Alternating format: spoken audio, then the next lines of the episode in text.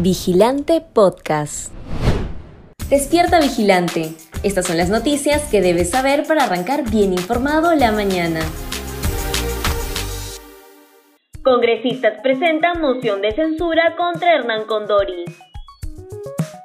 Finalmente en el Congreso se lograron juntar las 33 firmas de legisladores que se requerían para presentar la moción de censura contra el ministro de Salud, Hernán Condori, quien es cuestionado por su falta de idoneidad para el cargo y la preocupante caída del ritmo de vacunación contra el COVID-19.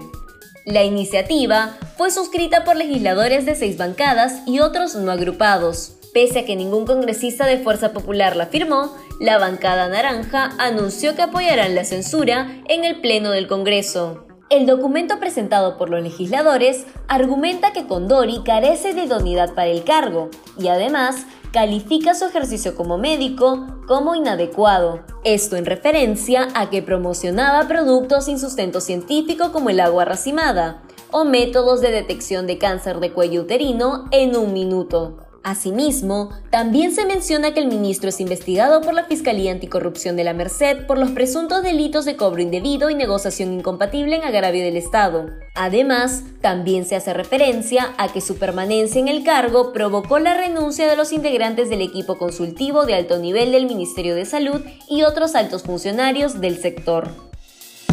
Hernando Ceballos habla sobre la gestión de Hernán Condori.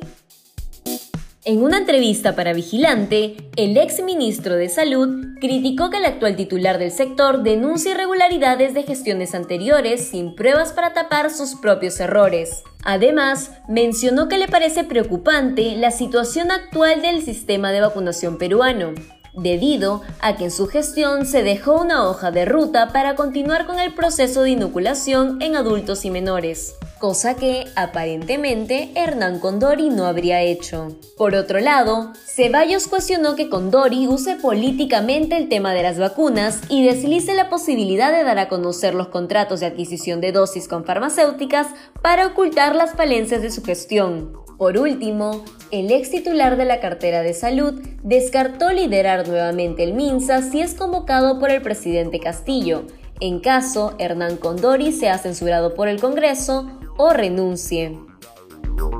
La Defensoría del Pueblo afirma que aún hay 4.2 millones de personas sin vacunarse contra el COVID-19.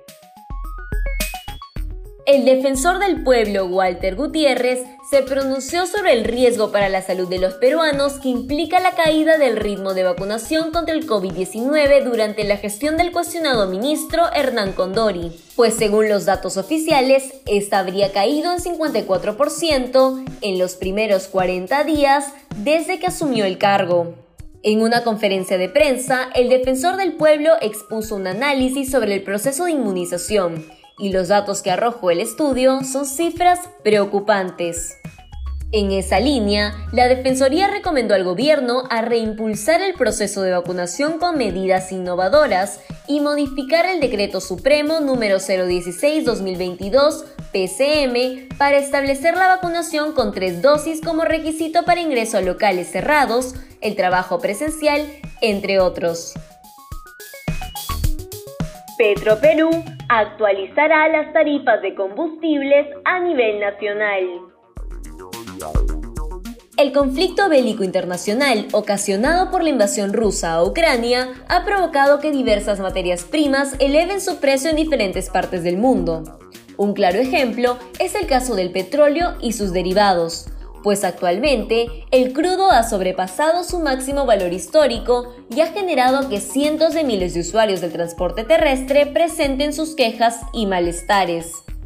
El día de hoy, jueves 24 de marzo, Petroperú actualizará la lista de tarifas de combustibles y se prevé que la situación podría afectar a diversos gremios que se dedican exclusivamente a la movilización de pasajeros o al servicio de carga. Por este motivo, representantes de estas asociaciones se han pronunciado al respecto y han solicitado al Estado que subsidie parte de los gastos para evitar que los usuarios se vean directamente perjudicados.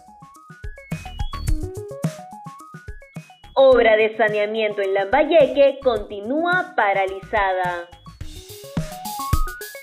El proyecto de instalación de los servicios de agua potable y alcantarillado que iba a beneficiar a 12 pueblos jóvenes ubicados en la carretera Chiclayo-Pomalca permanece paralizado desde noviembre de 2021. De acuerdo a la información de la República, esta situación se produjo luego de que el contratista de la obra decidiera resolver el contrato con EPSEL, compañía prestadora de servicios de agua potable de la jurisdicción. Tras la incertidumbre generada por el conflicto entre ambas empresas y la preocupación de los vecinos que nunca lograron hacer uso del referido proyecto, la Defensoría del Pueblo se pronunció y afirmó que tanto EPSEL como el Consorcio Progreso vienen siguiendo un proceso de conciliación en el Centro de Conciliación, Arbitraje y Junta de Resolución de Disputas para la Paz de la ciudad de Chiclayo. Si bien el órgano gubernamental aseveró que le darán seguimiento al caso, sentenciaron que, de no obtener respuestas positivas que beneficien a ambas partes, EPSEL tendrá que buscar otras alternativas para continuar con la ejecución de la obra de saneamiento. Si quieres seguir informándote, te invitamos a revisar nuestra web vigilante.pe. No olvides suscribirte a nuestro canal de YouTube y seguirnos en redes sociales como Facebook, Instagram y Twitter. Ahora también podrás escucharnos a través de Apple Podcasts, Google Podcasts y Spotify.